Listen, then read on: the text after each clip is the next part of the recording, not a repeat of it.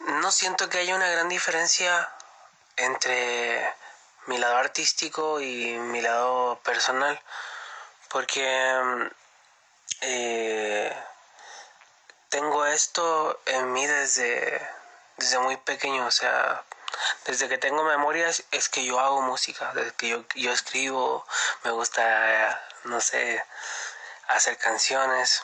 Entonces es algo con lo que siento yo que nací. No hay una diferencia entre los dos lados de, de mi vida, ¿sabes?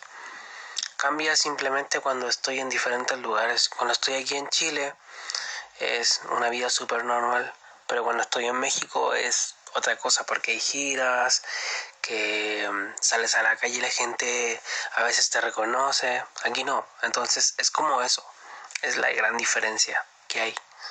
Como te mencioné anteriormente, eh, ese lado artístico siempre ha estado en mi vida, o sea, yo siempre he sentido y he tenido la capacidad de, de hacer música, ¿sabes? Pero nunca creí que yo iba a poder dedicarme a eso, o sea, siempre tuve en mi mente un sueño de subirme a un escenario, de que la gente reconociera mi música, de que a la gente le gustara mi música, pero nunca lo creí posible hasta ya cuando, no sé, por ahí por el 2009, más o menos fue cuando ya como que empezó a surgir todo, de que empezó a llegar gente que reconocía mi, mi música y todo eso.